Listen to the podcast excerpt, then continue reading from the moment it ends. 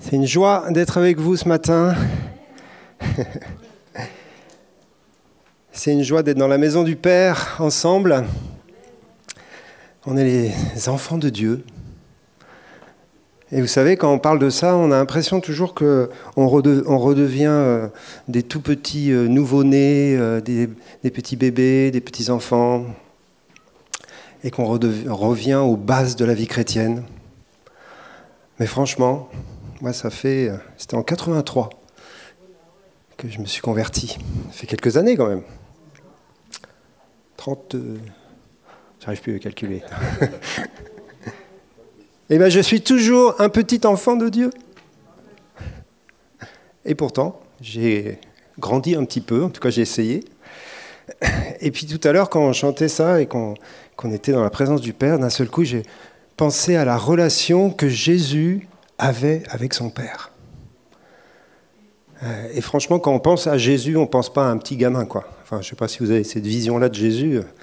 C'est pas un petit enfant, euh, c'est un homme fait. C'est un adulte.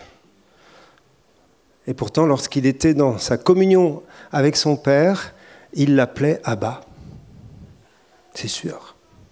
Il l'appelait Abba, papa. Et c'était la, la, relation la plus profonde qu'il avait avec lui. Abba, Abba, papa. Jésus, qui est le Dieu Tout-Puissant, deuxième personne de la Trinité, ou troisième si vous voulez. En tout cas, participant de la, nature divine, Dieu lui-même. Eh bien, lorsqu'il était sur terre, il appelait son père papa. Ça veut dire qu'appeler Dieu papa, c'est pas un truc de base, quoi. C'est pas juste pour euh, le début de la vie chrétienne et, puis après euh, Dieu devient le grand Dieu très sérieux. Non, non. C'est quelque chose aussi de la maturité chrétienne. C'est quelque chose aussi de la profondeur de la connaissance de Dieu. Dieu est mon papa. Dieu est mon père. Et je suis son enfant. Et je suis content que Pierre soit venu lire ce verset magnifique de l'épître de Jean, chapitre 3, verset 1er. Voyez de quel amour le Père nous a aimés. C'est un des versets de mon message. Voyez de quel amour le Père nous a aimés pour que nous soyons appelés enfants de Dieu. Et il rajoute, et c'est ce que nous sommes. C'est pas de la doctrine. C'est pas juste une belle idée. C'est ce que nous sommes.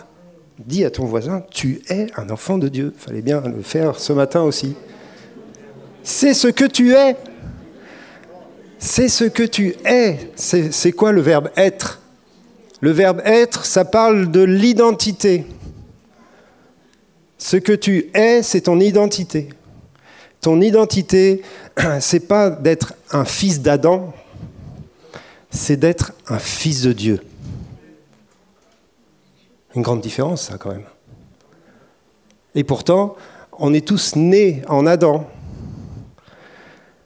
On est tous nés en Adam, on est tous euh, frères en humanité.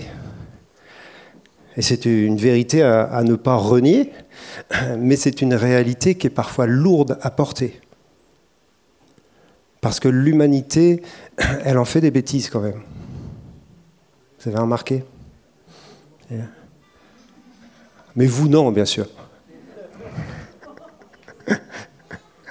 Non, nous sommes frères en humanité, nés d'Adam, nés eh bien, de cette nature qui a été corrompue par le péché. Et c'est pour ça qu'un jour, Jésus, il a discuté euh, de nuit avec un maître de la loi qui s'appelle Nicodème. Et Nicodème lui a dit, Seigneur, euh, qu'est-ce qu'il faut faire pour euh, toi qui es le maître, toi qui connais toutes choses Qu'est-ce qu'il faut faire pour connaître Dieu? Je ne sais, sais, même plus quelle question il a posée, mais Jésus, il avait qu'une réponse en tête. La réponse était il faut que vous naissiez de nouveau. Il faut que vous naissiez de nouveau. Vous pouvez tout essayer pour rejoindre Dieu. Vous pouvez essayer d'améliorer votre nature issue d'Adam. Ça ne marchera pas. La chair est inimitié contre Dieu. C'est trop dur ça, de réaliser cela. Mais c'est un fondement de notre connaissance.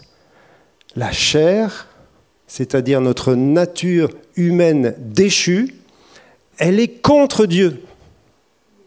Elle s'oppose à Dieu. Même quand elle essaye de plaire à Dieu, ça ne plaît pas à Dieu. C'est chaud, hein Donc Jésus dit à Nicodème, Nicodème, il faut que tu redeviennes un petit enfant. Il faut même que tu naisses de nouveau. Celui qui ne naît d'eau et d'esprit ne peut même pas entrer dans le royaume de Dieu. Ce qui est chair est chair, ce qui est esprit est esprit. Ce qui est né de la chair ne peut pas hériter du royaume. Il faut naître de nouveau. Et Jésus y pose ça.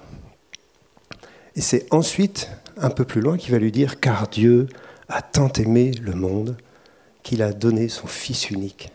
Vous vous rappelez, c'est dans le même texte. Hein. souvent, on coupe les textes en, cinq, mais c'est dans le même texte que Jésus va dire, voilà ce qui va se passer. Dieu va donner son Fils unique. Et comment est-ce qu'il a fait pour donner son Fils unique? Eh bien, il a fait que ce Fils unique vienne naître dans l'humanité pécheresse. Jésus est né d'Adam aussi. C'est le mystère de l'incarnation. Hein, vous vous rappelez, dans le ventre de Marie, eh bien, elle est devenue enceinte par la vertu du Saint-Esprit. Donc le Fils de Dieu est venu en elle, par la semence de Dieu, mais Marie, c'était bien une femme issue d'Adam. Hein. Il n'y a pas d'immaculée conception, désolé. C'est bien une femme qui est issue de la nature pécheresse d'Adam. Ce qui fait que ce Fils de Dieu, lorsqu'il est né, et il est bien né, il est sorti du ventre de sa mère, comme chacun d'entre nous, eh bien, il était à la fois fils d'Adam, fils de David, de la lignée de David, qui remonte jusqu'à Adam, fils du pécheur, et à la fois fils de Dieu par l'Esprit de Dieu. C'est le mystère de l'incarnation. Et c'est ce qui fait qu'on qu'on peut aujourd'hui être sauvé en naissant de nouveau. C'est juste magnifique. En Jésus, les deux humanités sont là. Et il y en a une qui se termine c'est pour ça qu'on a appelé Jésus le dernier Adam. Et il y en a une autre qui commence. C'est pour ça qu'on parle de Jésus comme étant le premier-né d'entre les morts. À la croix, notre humanité issue d'Adam, Dieu a mis un point final. Elle est morte, elle a été crucifiée, et dans cette mort, tous les hommes ont été enfermés. Tous les hommes sont morts en Christ à la croix. Et lorsque Jésus est sorti du tombeau le troisième jour, c'est une nouvelle humanité qui est née d'entre les morts, qui a commencé d'exister. Et cette nouvelle humanité, c'est celle qui va hériter du royaume de Dieu. Cette nouvelle humanité, c'est celle qui régnera sur la terre cette nouvelle humanité, elle est issue de Christ et elle va euh, recevoir en héritage toutes les possessions de Dieu. C'est le titre du message ce matin, co-héritier de Christ. On va prendre ce verset qui en parle et que d'ailleurs Déborah a cité tout à l'heure dans le temps euh, magnifique de louange. Merci Débo pour cette conduite qui était vraiment super ce matin, toute l'équipe. Et on va dans l'Épître aux Romains.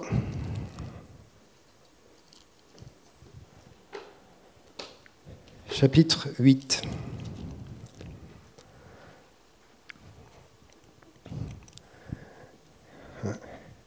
Et on va relire eh bien, ce qu'elle nous a lu tout à l'heure, versets 15 à 17 vous n'avez point reçu un esprit de servitude pour être encore dans la crainte, mais vous avez reçu un esprit d'adoption par lequel nous crions Abba, Père.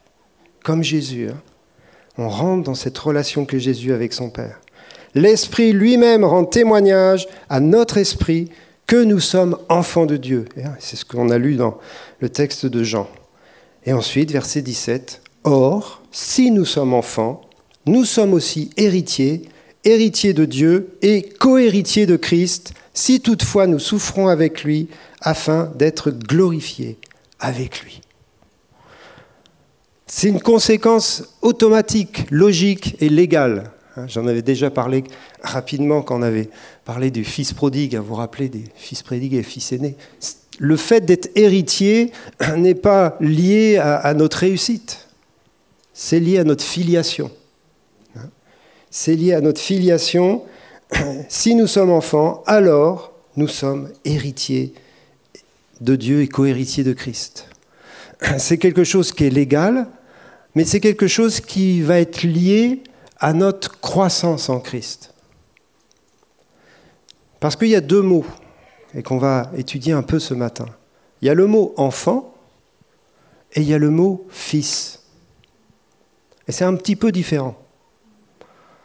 C'est la même chose au niveau de l'essence, au niveau de la nature, mais ce n'est pas la même chose au niveau de la maturité et au niveau de la croissance. Il y a une différence entre les enfants et entre les fils. Moi, j'ai deux fils, mais ce ne sont plus des enfants. L'aîné a 35 ans, le deuxième a 33 ans. Donc ce ne sont plus des enfants. Ce sont toujours mes enfants, mais ce ne sont plus des enfants. Ce sont des adultes. Et donc, quand je parle d'eux, je parle de mes fils. Et de ma fille, d'ailleurs, j'ai une fille aussi. Et vous voyez la, différence, et cette différence, elle est très claire dans la parole de Dieu. Jésus n'est pas l'enfant de Dieu. Jésus est le Fils de Dieu. Parce que Jésus, il est dans toute la stature de la maturité d'un fils. Jésus, il est devenu semblable à Dieu. Il est Dieu. Mais je veux dire dans sa croissance. Jésus est fils. Et ce fils est l'héritier. En plus, c'est le fils aîné, donc le fils aîné, c'est l'héritier prioritaire. Mais nous, nous sommes enfants, et le texte qu'on a lu tout à l'heure, enfin que Pierre nous a lu, nous dit Et ce que nous serons n'a pas encore été révélé. Mais nous savons une chose lorsque nous le verrons, nous serons semblables à lui, semblables au Fils. Donc nous sommes enfants, ça c'est ce que nous sommes, c'est notre identité d'aujourd'hui, mais ce que nous serons, c'est la, conséquence de la croissance de l'enfant vers la maturité et vers la stature parfaite de Christ. Parce qu'il dit, hein, lorsque nous le verrons, nous serons semblables à lui, ça veut dire dans la perfection. Ce qui est un mystère encore plus grand. Il n'y a que des mystères ce matin. Et l'enfant, il est héritier, le fils, il hérite. C'est un peu différent dans le temps. C'est-à-dire que l'enfant, il attend l'héritage. Il est en attente de l'héritage et il est en préparation pour l'héritage. Le fils, il entre dans son héritage et il en jouit. Et bien sûr, le texte nous parle avant tout d'un héritage que nous recevrons qu'après c'est-à-dire dans le monde à venir, l'héritage du royaume, l'héritage de la gloire. Hein. Texte de Romains nous dit, hein, nous serons glorifiés avec lui. Donc c'est tout un processus pour entrer un jour dans la plénitude de l'héritage, dans la plénitude de ce qu'il a préparé pour nous, dans quelque chose qui, qui est lié au règne de Christ sur les nations. Hein. Nous régnerons avec lui. Et puis parfois c'est un peu, enfin je sais pas pour vous, mais c'est un peu lointain quand même ce truc-là. C'est une espèce de, de film d'Hollywood. Un jour, je régnerai avec Christ sur les nations. Je ne sais pas si tu te dis ça tous les matins quand tu te réveilles, mais c'est un peu lointain quand même, hein, même si c'est extraordinaire. Mais par contre, ce qui va te permettre d'entrer dans cet héritage, c'est ta croissance ici et maintenant vers la ressemblance de Christ. Notre identité est juste extraordinaire. On va lire un autre verset qui parle de cette euh, identité en Christ, qui se trouve dans l'Épître aux Hébreux, au chapitre 2.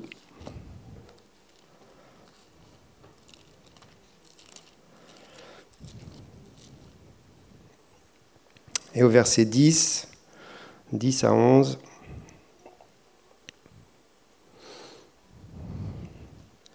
Il convenait en effet que celui pour qui et par qui sont toutes choses, et qui voulait conduire à la gloire beaucoup de fils, ait élevé à la perfection par les souffrances le prince de leur salut.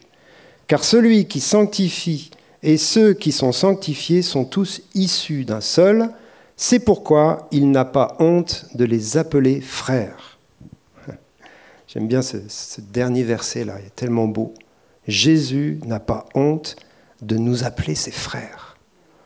Nous sommes les frères et sœurs de Jésus. Nous sommes dans la fratrie de Jésus. C'est juste incroyable. Et il n'a pas honte de ça. Nous, parfois, on a honte un peu de nos vies. Hein.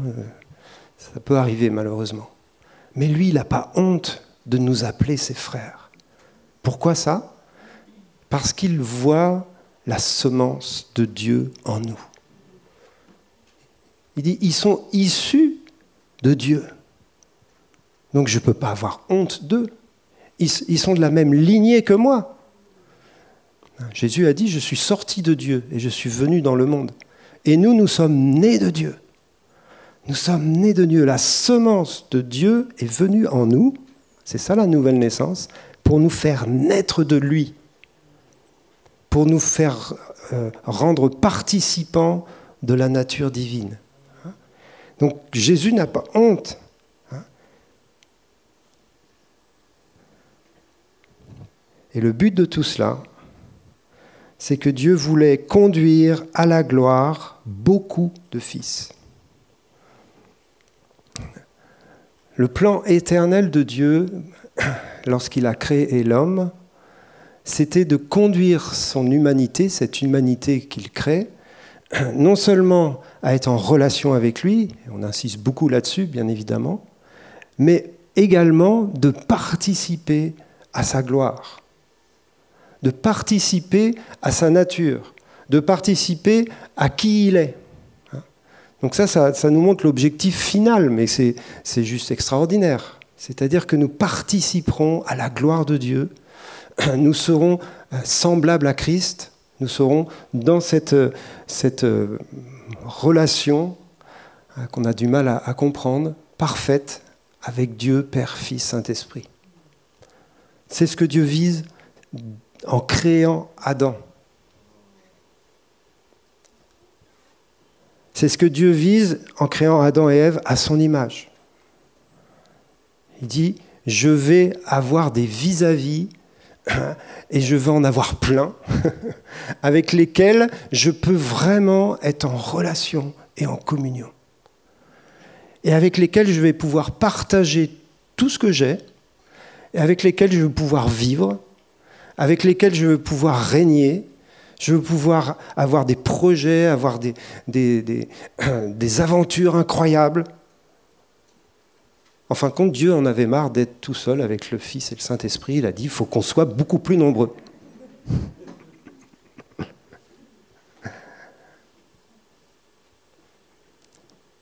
C'est là où on va, hein, les amis. C'est là où on va un jour. Et puis Jean, et j'aime bien Jean, parfois il est très concret, il dit Et le monde ne nous connaît pas. Hein, si vous allez raconter ce que je suis en train de vous dire à votre collègue de travail, le gars il va vous dire Wouhou C'est complètement caché pour le monde cette histoire-là. Sauf au, très fond d'eux-mêmes, parce qu'il y a la pensée de l'éternité qui est en chaque homme. Hein, donc c'est enfoui au, fond d'eux-mêmes. Ils savent qu'ils ont été créés pour quelque chose de plus grand que leur quotidien. Tout le monde sait ça au fond de lui-même. Mais bon, c'est souvent étouffé, bien sûr, parce qu'il n'y a pas de, vraiment de réponse. Mais nous, nous avons découvert ce que Dieu avait préparé pour ceux qu'il aime de toute éternité. ça nous donne une place extraordinaire. Et juste avant le verset euh, de l'Épître aux Hébreux, celui qu'on vient de lire, verset 7, il est parlé de Jésus, il a dit, tu l'as abaissé pour un peu de temps au-dessous des anges, tu l'as couronné de gloire et d'honneur, tu as mis toutes choses sous ses pieds. En effet, en lui soumettant toutes choses, Dieu n'a rien laissé qui ne lui soit soumis. Cependant, nous ne voyons pas encore maintenant que toutes choses lui soient soumises. Mais celui qui a été abaissé pour un peu de temps au-dessous des anges, Jésus, nous le voyons couronné de gloire et d'honneur à cause de la mort qu'il a soufferte. Ça nous parle du chemin qu'a parcouru Jésus. Hein. Et puis il nous dit cette vérité, hein, c'est que Maintenant, toutes choses ont été soumises à Christ. Il est sur le trône. Mais cependant, nous ne voyons pas encore que toutes choses lui sont soumises. C'est bien concret. C'est-à-dire que c'est une réalité dans les cieux, mais sur la terre, on est en processus pour que tous les ennemis soient détruits les uns à la suite des autres. Donc sur la terre, on est en train de dire, mais Seigneur, que ton règne vienne, que ta volonté soit faite, parce que c'est encore le, le beans, quoi. Donc il y a quelque chose en nous qui soupire et qui crie, qui attend le retour de Jésus, le règne du Seigneur, lorsqu'il viendra et que sa justice habitera la terre, lorsqu'il viendra et que ce sera la réconciliation du monde, la résurrection de toutes choses, le renouvellement de toutes choses. Mais en attendant, nous sommes là et nous soupirons en nous-mêmes, nous dit Paul. Nous attendons, nous intercédons que ton règne vienne, Père, dans la vie de mes voisins, de mes amis.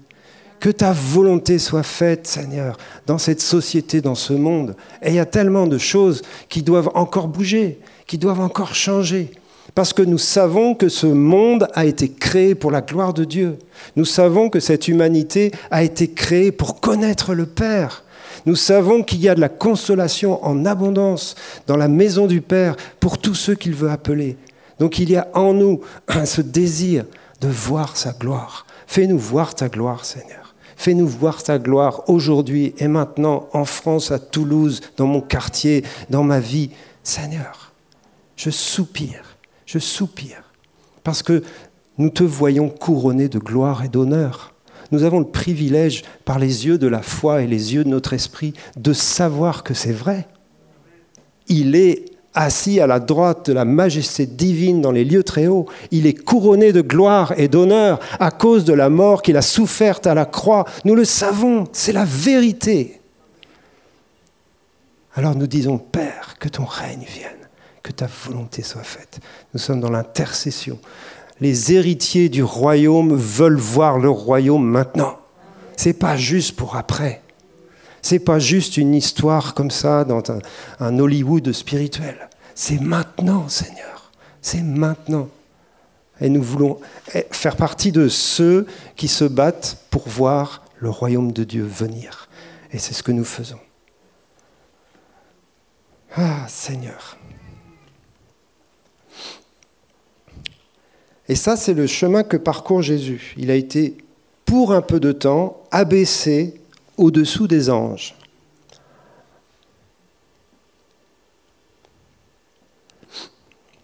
Est-ce que vous avez l'impression d'être au-dessous des anges ou au-dessus des anges? Jésus, il était bien au-dessus, puisque c'est le créateur des anges. Mais pour nous sauver, il a accepté de s'abaisser et de se mettre vraiment dans l'humanité, sous les anges. C'est sa démarche d'humilité extraordinaire. Il devient comme un simple homme. Tout ça pour pouvoir mourir à notre place sur la croix. Mais le troisième jour, il est ressuscité, il remonte dans la gloire et il remonte bien au-dessus des anges. Vous êtes d'accord? Pas de souci. Il remonte en autorité et il reçoit la gloire qu'il avait avant la création du monde. Mais nous, nous sommes où dans l'histoire? Nous sommes en Christ. Donc nous sommes à la fois au-dessous des anges dans notre humanité, mais en Christ, nous aussi, nous sommes élevés dans la gloire au-dessus des anges. Vous savez que les anges sont en train de regarder l'Église. Je n'ai pas le temps d'en parler, ça sera un autre sujet, mais ils sont en train de regarder ce qui se passe là. Ils regardent l'Église, ils regardent cette nouvelle humanité, ils regardent euh, le, le, salut, la grâce, toutes ces choses-là, ce sont des choses qu'ils ne connaissent pas dans le ciel. Oui, les anges ne connaissent pas le pardon de Dieu. Hein. Il y a deux catégories d'anges, ceux qui sont restés fidèles et ceux qui sont perdus pour l'éternité. Il n'y a pas d'anges rachetés. Les rachetés, les seuls, c'est nous. C'est nous qui connaissons la grâce de Dieu. C'est nous qui connaissons le pardon. C'est nous qui savons que nous sommes pourris et pourtant on a un héritage glorieux. Pourquoi? Parce qu'il nous a tant aimés et parce qu'il a donné son Fils. Donc du coup, dans notre chemin, nous sommes dans ce chemin à l'exemple de Christ, d'humilité. Nous sommes dans ce chemin où on ne cherche pas notre propre gloire. On n'est pas là sur la terre pour se glorifier, pour dire on est les meilleurs, on est les plus forts. Non, on est là pour marcher dans l'humilité, dans le service, dans la ressemblance à Christ. Mais notre objectif, notre destination, c'est la gloire. Et dans le monde spirituel, nous sommes au-dessus des anges. Jésus a clairement dit à ses disciples, je vous donne autorité sur toute la puissance de l'ennemi et rien ne pourra vous nuire. En Christ, nous sommes dans une autorité spirituelle extraordinaire, c'est celle des fils.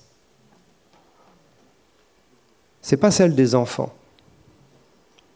L'autorité spirituelle, elle est liée à notre communion avec Christ, à notre relation avec Christ, à notre soumission à Christ, donc à notre maturité. Et quand tu commences à grandir en Christ, quand tu commences à laisser Christ prendre de plus en plus de place dans ta vie, tu entres dans une autorité spirituelle qui est reconnue dans le ciel. Et tu vas pouvoir eh bien, faire venir cet héritage sur la terre. Excusez-moi, mais ce n'est pas les bébés spirituels qui font venir l'héritage du royaume sur la terre. Ce sont les fils et les filles. Je juge personne en disant ça. Mais vous comprenez ce que je veux dire. Il faut absolument que l'Église grandisse en maturité. La nôtre et la vôtre et toutes les autres. C'est essentiel. Parce que lorsque nous entrons dans la maturité chrétienne, nous entrons dans l'autorité des fils et des filles du royaume, et nous pouvons voir le royaume venir sur terre, avec plus de puissance, avec plus d'efficacité, avec plus de réalité. Il y a plusieurs euh, clés que je voudrais vous donner concernant cette croissance et cette maturité. La nouvelle naissance est une semence que nous avons reçue.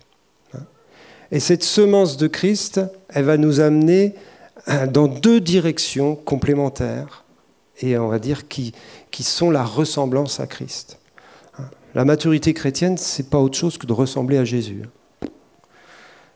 La semence, Paul, euh, Jean en parle, dans son épître, et on va lire deux,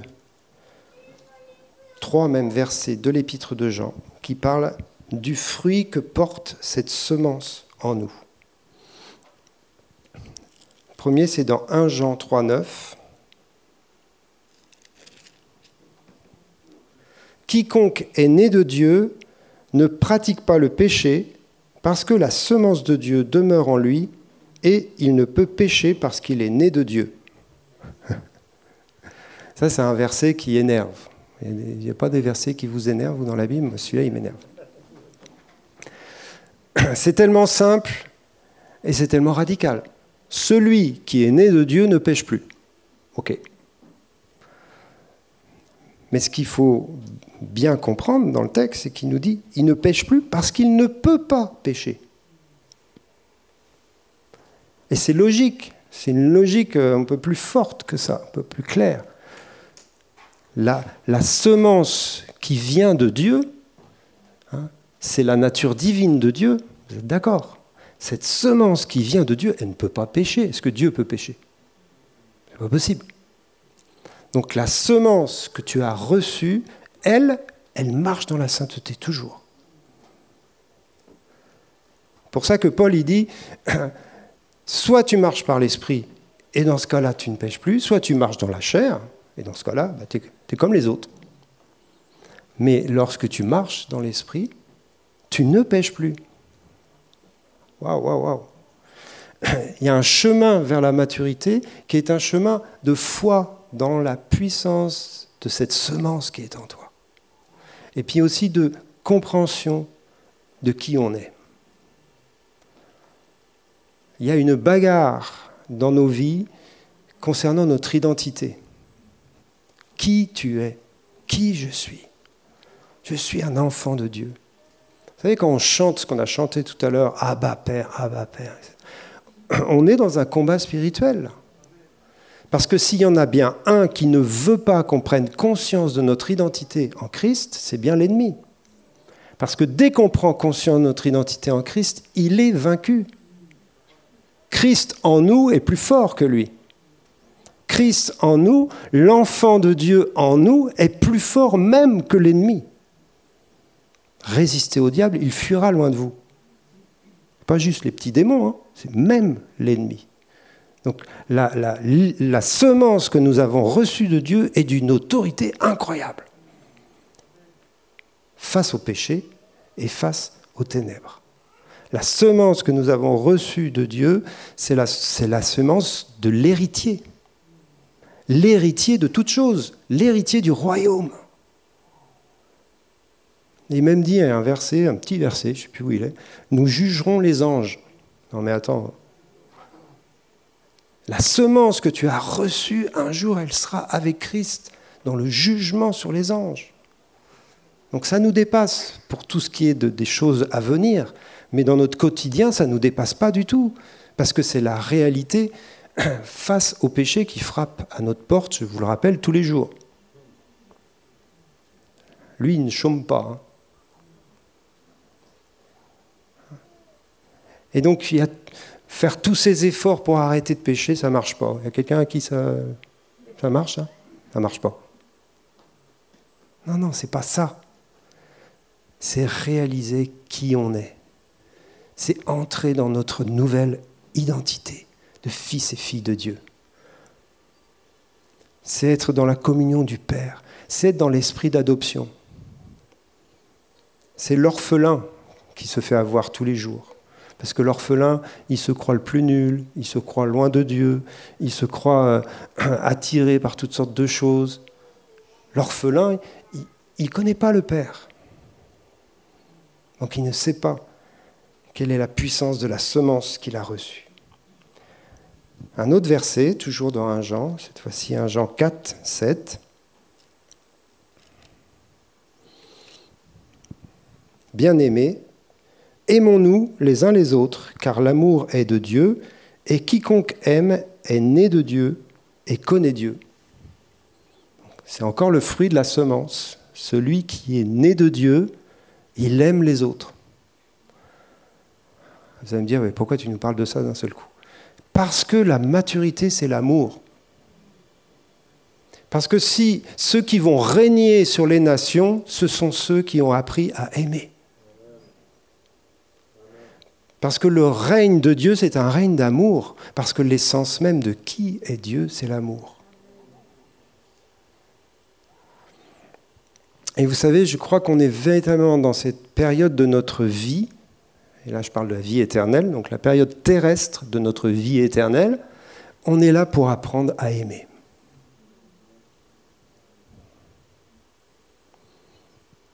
Hein, aimons-nous les uns les autres, hein, le commandement de Jésus c'est le commandement de la maturité.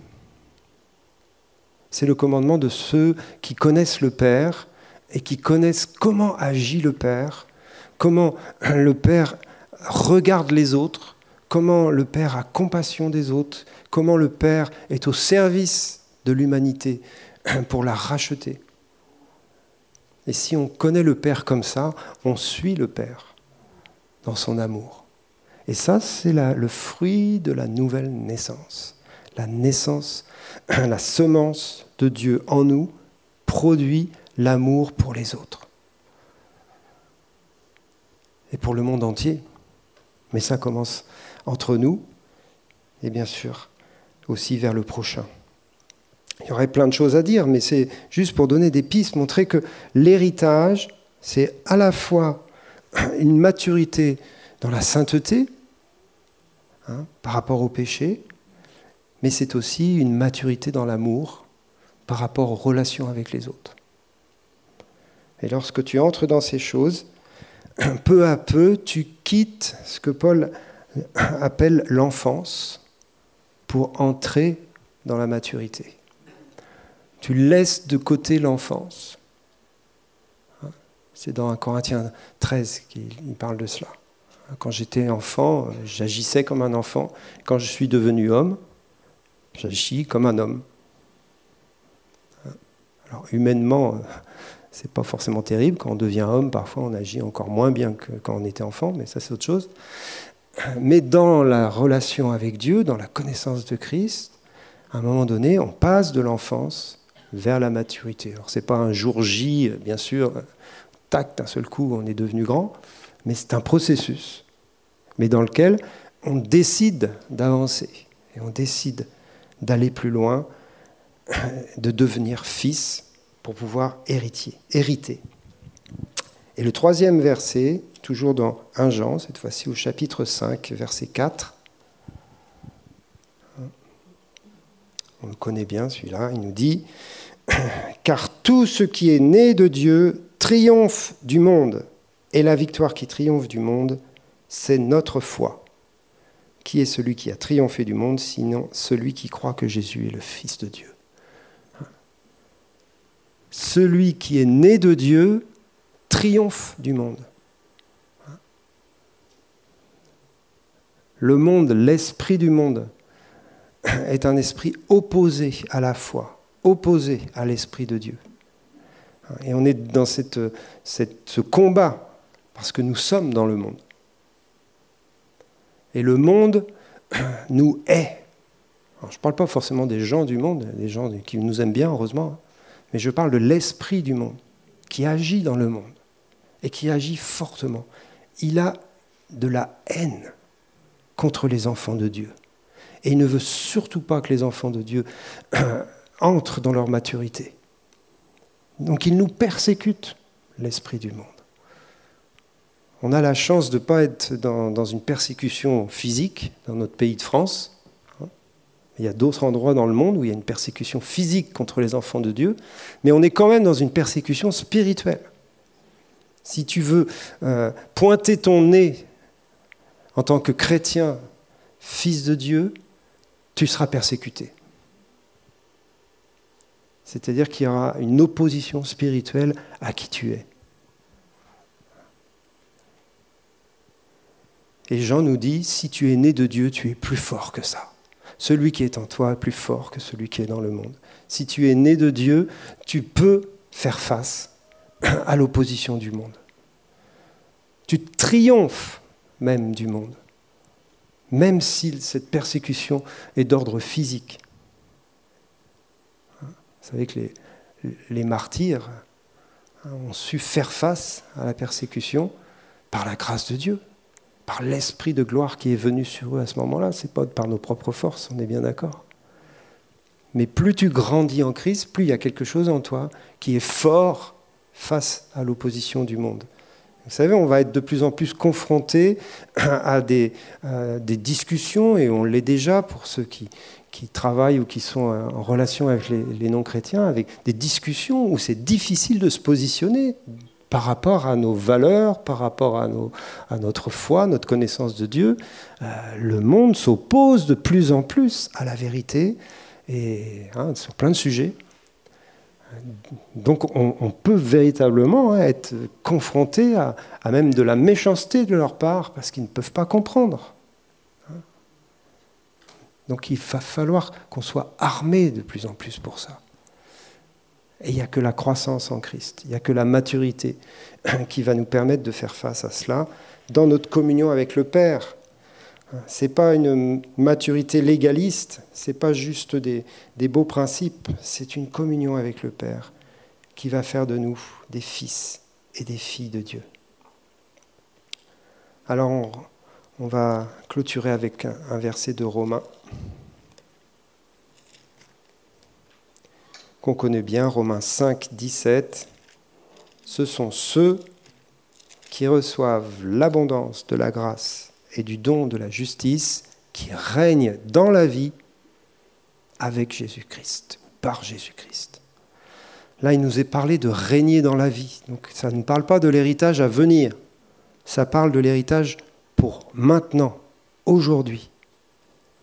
Ça parle d'être fils et filles de Dieu aujourd'hui, d'entrer dans notre héritage et de faire venir le royaume de Dieu par le Saint-Esprit aujourd'hui. Eh bien, qui est qualifié pour cela? Ceux qui reçoivent l'abondance de la grâce et du don de la justice. Ceux qui savent se nourrir dans leur relation avec le Père de cette abondance de grâce. La grâce, ce n'est pas uniquement le pardon. La grâce, c'est tout ce qui te manque et que tu n'as pas, et qu'on te donne gratuitement. Donc il y a le pardon, ça c'est la base de la grâce, mais il y a beaucoup plus que ça dans la grâce. Recevoir l'abondance de la grâce, ce n'est pas l'abondance du pardon. Le pardon, pas besoin qu'il soit abondant, il te pardonne, il te pardonne. L'abondance de la grâce, c'est tout ce qui te manque pour pouvoir être dans ce monde un fils de Dieu qui tient ferme, qui sait comment répondre aux gens, qui sait aimer les gens malgré l'opposition, malgré les difficultés, qui sait aimer les gens les plus difficiles à aimer. Tout cela, c'est recevoir la grâce qui te permet de le vivre. C'est recevoir l'abondance de tout ce qu'il a euh, en ressources pour nous. Abondance de grâce, abondance de justice pour marcher dans la sainteté.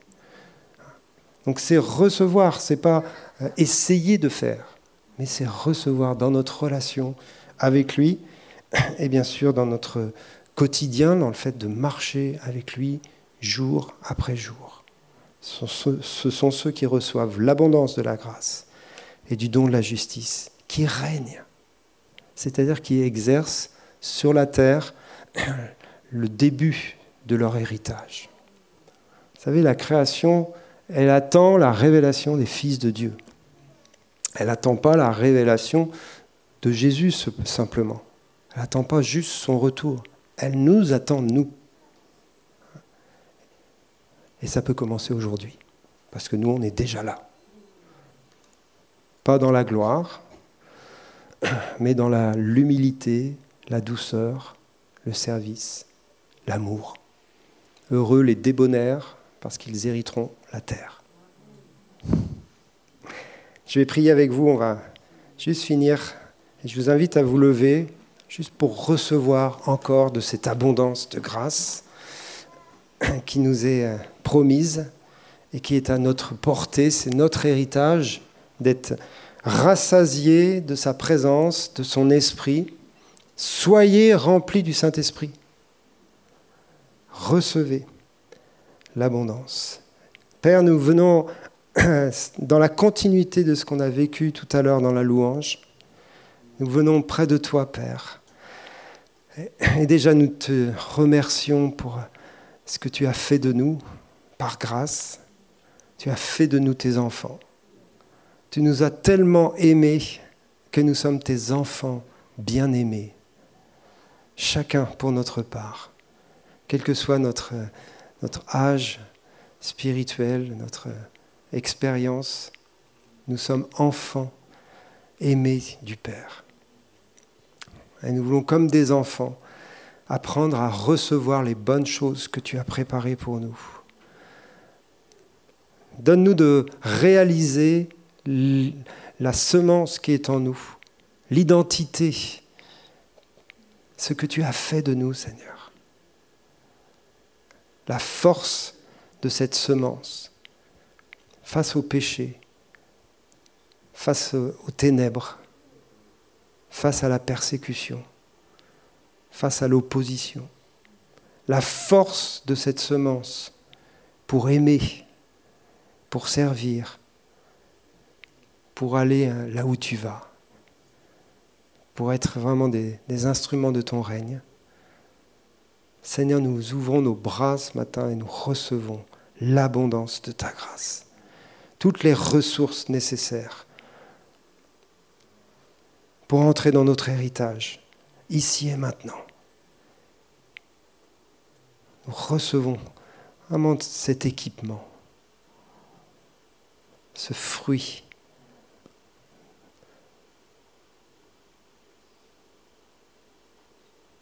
L'amour, la douceur, la patience, la tempérance, tous les fruits de l'esprit sont notre héritage. C'est les arts de l'esprit, c'est la maturité et c'est la grâce de Dieu.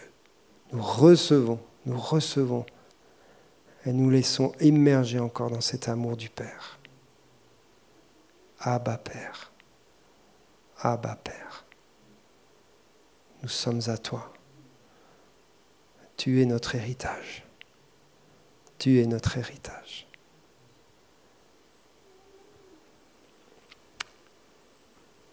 Amen. À vous de jouer. Et à moi.